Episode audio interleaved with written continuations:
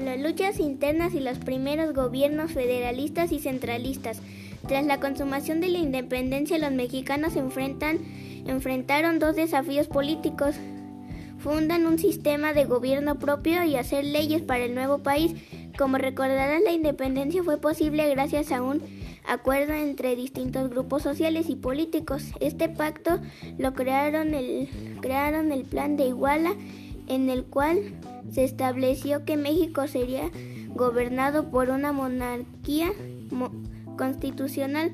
Esto significaba que estaba que debía ser un rey, pero este no gobernaría según sus deseos, sino con base en una constitución también plano la división de poderes en la existencia un Congreso o Cámara de Diputados encargado de elaborar las leyes y supervisar el gobierno y la formación de tribunales para impartir justicia.